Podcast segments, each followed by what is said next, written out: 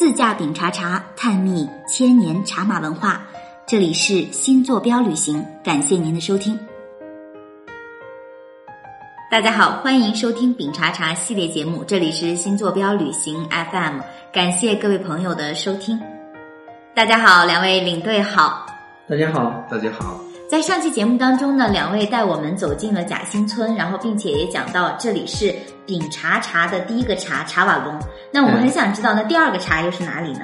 第二个茶呢，自然就是茶余了。有一句话是叫什么呢？西藏的江南在灵芝，灵芝的江南在茶余。那一定是个非常美的地方。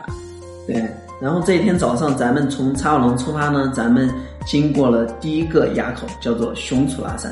熊楚拉山这个地方真的是我们之前的资料上也能看到，就是有那种蛇形山路，一条蜿蜒的路，一直盘旋，一直到达这个垭口上啊。但现在呢，我们走好了很多，因为现在的公路呢，它是在原来的这个老路的基础上改建扩建了，那我们就走不了那个蛇形山路。但是呢，我们在垭口的位置呢，是可以看到一些原来的蛇形山路的遗迹的啊。所以这个地方呢，大家又可以把你的无人机拿出来，或者是把你的相机拿出来开始取景了。因为这个地方呢，除了看这个险要的公路以外呢，我们还可以看到远处的梅里雪山，仍然又能看到了啊。然后呢，我们来的路上呢，还看到一座山，呃，暂时还没有名字，我们把它取名叫雪高山啊。我们远远的看着它呢，就是蓝蓝的天空，一个锥形的小山。你说的雪糕是冰淇淋是吗？对对对，真的就像一个冰淇淋一样的尖尖的。然后呢，它的山顶是白雪覆盖的，其他地方都是灰色的岩石。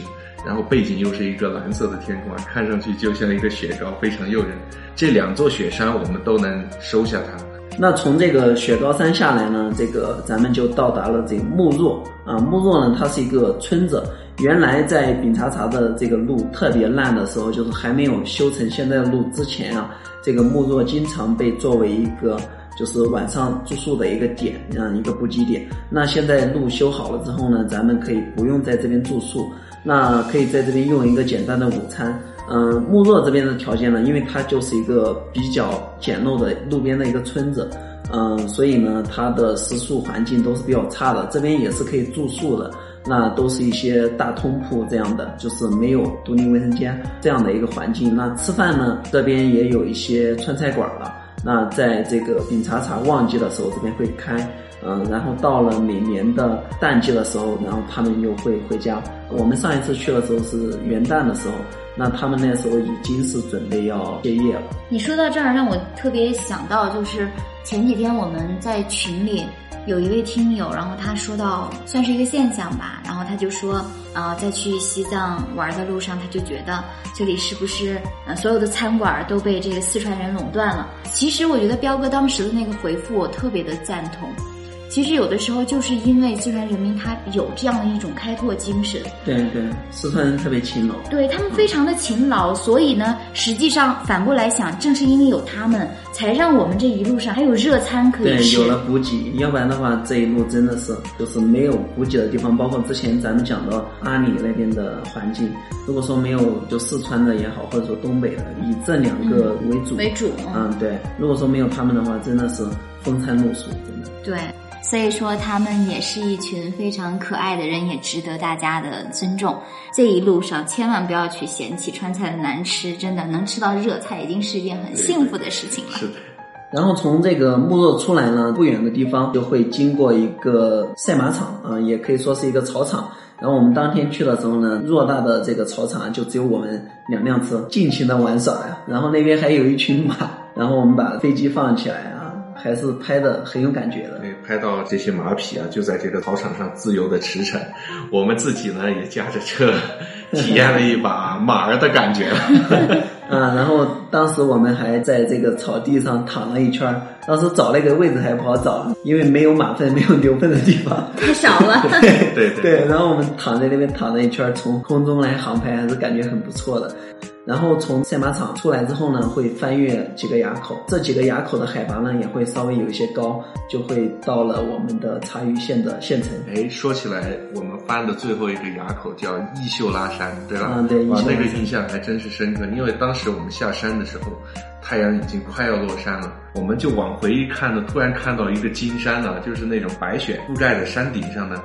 刚好那个日落的阳光剩下一丁点儿照在那个金山上，我们下车相机都来不及拿出来，拿出手机来赶紧就拍了一张，刚好还有一个月亮在天上，哇，那个时候突然就感觉置身在一种仙境的感觉，一杯敬朝阳，一杯敬热特。别特别的空灵，那个时候就觉得虽然肚子特别饿，肚子也空了。对对，真的感觉特别好。然后那天晚上咱们到达茶余县城呢，吃了一顿美美的那个牦牛肉火锅啊。然后张玉一直跟着那是对，那是我吃过最好吃的牛汤，哇，真的太棒啊了。，然后这个在进入茶余县城之前呢，其实还有一个非常著名的景点叫做千年水磨岩。它这个水磨岩的形成呢，其实就是因为它那边那条河叫茶鱼河，随着雨季和旱季不断的交替。当这个雨季的时候呢，那个河水会非常的大，然后就在呃水底有一个冲刷。当时我们去的时候是旱季嘛，因为它这个景象只有在旱季可以看到，就是水位下降了，河里面的岩石就裸露出来。河床曾经在雨季的时候被水浸润的部分啊，就全部露出来了，被打磨的很锃亮啊，就像金属的光泽都出来了。对很光滑我。我特别记得当时张玉的这组照片一发出来之后，哇，太多人都问说这是什么地方呀？很多人都以为是在国外的某一个地方，。这真的就是一个大自然的鬼斧神工。它不光是石面比较光滑，而且它的形状也是千奇百怪的，而且在石头夹杂中还可以看到几个非常粗壮的树干在那边。就是雨季的时候，然后上游的枯树，然后被冲刷到了这里，被卡在了这里。对，我们在视频中还看到了我们的不二骑在那个 那个树干上面。啊，这种料就不要爆了。这个千年水磨岩区域大概有多宽啊？呃，我们可以去到的地方呢，其实区域并不是很大，因为它其实整条河谷都是这样子的。嗯但是我们去到那个地方呢，是相对我们能够到达、容易到达的地方。对，大概也就一百米左右，一两百米这样子，但是已经足以让你震撼了，就是让你感受到那种神奇。那我觉得这个就完全是自然和岁月的一种馈赠。对，我们还没说一个，就是它的水，因为到了旱季以后，它的水变得异常清澈，不但清澈，还有一点那种发蓝的感觉啊，看上去就是真的不像是真的水一样，特别漂亮。和这个油光锃亮的这个岩石在一块，真的是一幅非常棒的画。对，然后当时那个我坐在那个岩石上，张玉还帮我拍了一张很装逼的照片。再一次提醒我，我出去的时候跟老司机和摄影师在一起是多么的重要。